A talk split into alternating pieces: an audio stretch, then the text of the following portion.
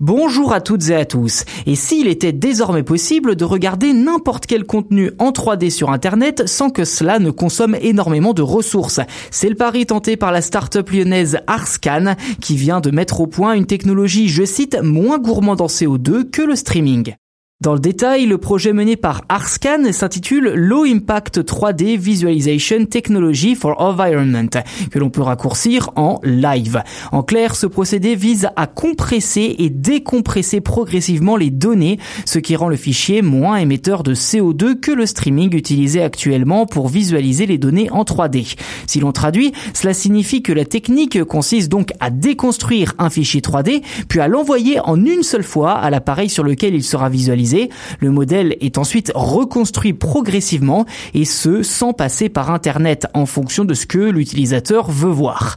Une excellente solution à ceci près qu'elle se limite à un contingent restreint de supports comme les cartes 3D, la modélisation d'objets ou encore d'autres secteurs un peu plus spécialisés.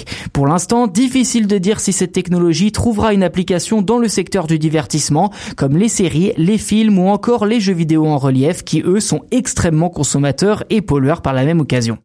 Une chose est sûre, c'est que le projet Live est très prometteur. Il a même reçu le soutien de l'ADEME dans le cadre du plan France Relance avec une aide financière de 100 000 euros qui permettra à la start-up d'industrialiser son innovation. Je cite Asma Agouzoul, directrice recherche et développement d'Arscan.